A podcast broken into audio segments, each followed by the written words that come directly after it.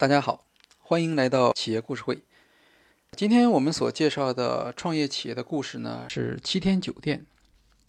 七天酒店是一家大型的连锁酒店集团，它的主要特点是经营经济型的酒店业务。经济型的酒店通常只提供基础的住宿，强调运营的标准化，在酒店装潢、服务流程和标准方面保持高度的一致。像这种连锁酒店呢，它的运营的标准化，往往是要通过详尽而严格的管理制度来实现的。比如说，另一家连锁酒店如家，如家的运营文件汇编多达十六册。但是呢，七天就不一样，在七天酒店，关于运营管理的文件只有几张纸，每一家店长都被赋予极大的管理权限。他们可以自主决定客房的布置和摆放，决定员工的去留，决定推广活动的费用。在二零零七年的年初，七天做出了一个大胆的决定，削弱总部对单店的控制，给予店长充分的权利，不再设立区域经理和总监。七天的 CEO 郑南燕把这种管理比喻为交警式管理。在修好高速公路、设置路牌和摄像头之后，交警只负责纠正违法行为，司机，也就是七天的店长，要靠自我驱动力前进。在七天酒店，店长有着超乎一般想象的权利，除了服务标准，其他方面我都可以变。七天北京朝阳门店的店长说：“我的上面没有直接领导。”相当于是公司给了我五百万投资，我自己来当 CEO。当然，店长也可以进一步向员工授权。七天酒店学院路的店长王兴说：“遇到严重投诉的情况下，员工不用请示我，直接可以给客人免去房费，第一时间增加客人对七天的好感，比房费更加重要。”王兴希望借此让员工有担当意识。我信任他们，他们也会清楚自己所担当的责任。在七天酒店，你很难通过着装发现谁是店长。刚开始的时候，公司要求每位店长穿西装、打领带，但在二零零七年年初，这一要求废除了，转而鼓励店长应该尽可能和员工着装一致。七天的一位店长说：“我刚开始的时候接受不了。”如果我和员工穿的一样，遇到问题的时候，客人怎么信服我们？而 CEO 郑南燕则希望七天酒店的每一位员工都可以自己解决问题，不是将问题推给店长。如果我穿的不一样，员工会本能的觉得这个问题我解决不了，你来吧。七天只通过财务和业绩来控制和考核每位店长。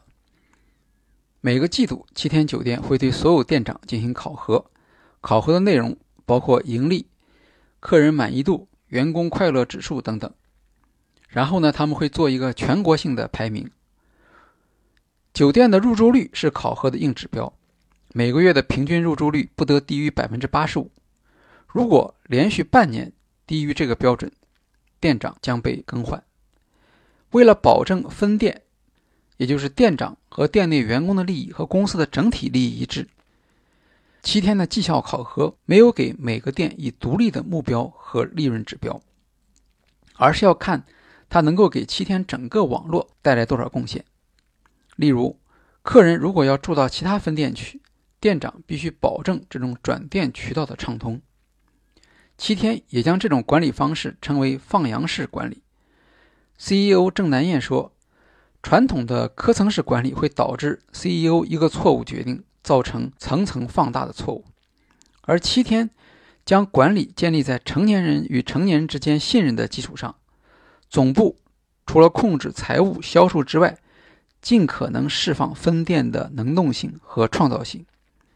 只要牧羊人与羊的目标一致，管理成本就可以大大降低。不过，郑南叶也承认。这种管理方式最大的风险是适应不了快速扩张。如果一位店长没有选对，就会带来极大的试错成本。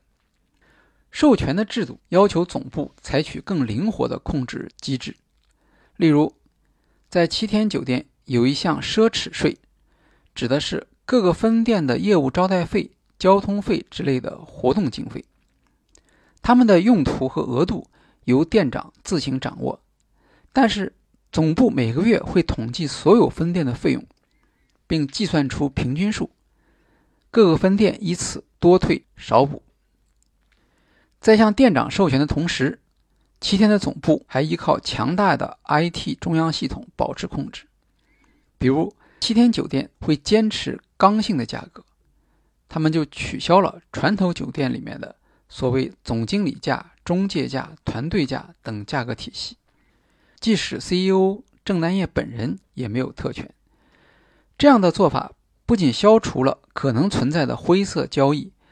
也使得客人增加了对七天预订系统的信任感。七天严格贯彻客房资源的中央集权制度，要求分店不能做预订，客源必须由总部掌握，优先保证中央预订的房源，使消费者在网上预订系统上看到的订单和价格，一定是和打电话到前台问到的结果一样。总部的。房态监控系统可以通过监控房间的用电来核实实际的住宿情况。只要有用电，就是有人住宿；没用电，就视为空房。这样就完全杜绝了酒店业中经常发生的偷房现象，也就是顾客不经过七天的系统入住，私下将住宿费付给服务员或店长。七天还建立了一个公开论坛。只需注册，便可以上去随意发言，这无形中为七天节省了内部管理成本。只要论坛足够透明和公开，完全可以借由它进行客户分析和研究。在 IT 系统之外，七天还建立了区域自我管理机制，也就是所谓的执政官制度。执政官由区域内的某位店长兼任，通过区域内的全体店长选举产生。有一定的任期，执政官主要负责提升区域业绩、组织协调区域店长及财务、绩效考核等相关工作，但执政官不能只管店长。执政官这样的一个设置，可以保证各家分店的意见和需求能够快速传达上去。七天的 CEO 郑南燕认为，有效率的低成本控制、放权式的管理模式和强大的 IT 系统。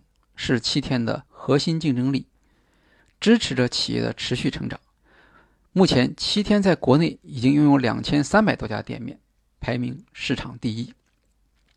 总结一下，七天的这种放羊式管理能够实现基层授权，有利于保持客户体验和激励店长。那么，这种模式成功的条件是清楚的划分中央集权和门店自主权之间的界限。以及透明的考核标准。由于经济型酒店在经营上适用一些标准化的中央管理系统与流程，必须通过授权店长来实现统一标准与当地响应之间的平衡。七天也通过这样的设计来提高了它的竞争优势。当然，这种管理方式也存在着风险，比如店长的权限和监管。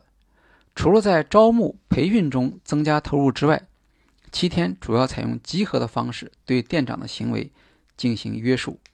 既然给予店长一定的权限，那么如何保证店长按照总部的期望行使权限呢？七天在这个问题上应该还在探索之中。二零一八年，七天酒店对下属的直营店进行了大规模的集合，在集合的过程中间，发现了店长存在着很多违规的行为。那么总部就对这些行为进行了处罚，这种处罚呢，导致了店长和总部之间的矛盾升级，甚至引起了新闻报道。那实际上呢，店长也有他们的想法，呃，他们觉得总部有一些僵化的规定和制度，在现实中实际上是做不到的，而通过沟通，或者是要求总部去修改这些东西呢，需要的时间周期都很长，所以店长不得不在现场进行一些灵活的处理。但是他们没有想到的，总部在事后会进行这种事后追究式的处罚。他们也觉得不够公平。所以像这种情况中间所暴露出来的，像这种大型的连锁的商业集团，它在总部和门店之间的集权和分权之间，如何处理好两者间的关系？如何能够在保证总部的标准化作业的前提下，充分的调动门店店长积极性？这里面呢还有很多地方可以去探索和改进的。好，今天的企业故事会就介绍到这里，谢谢大家。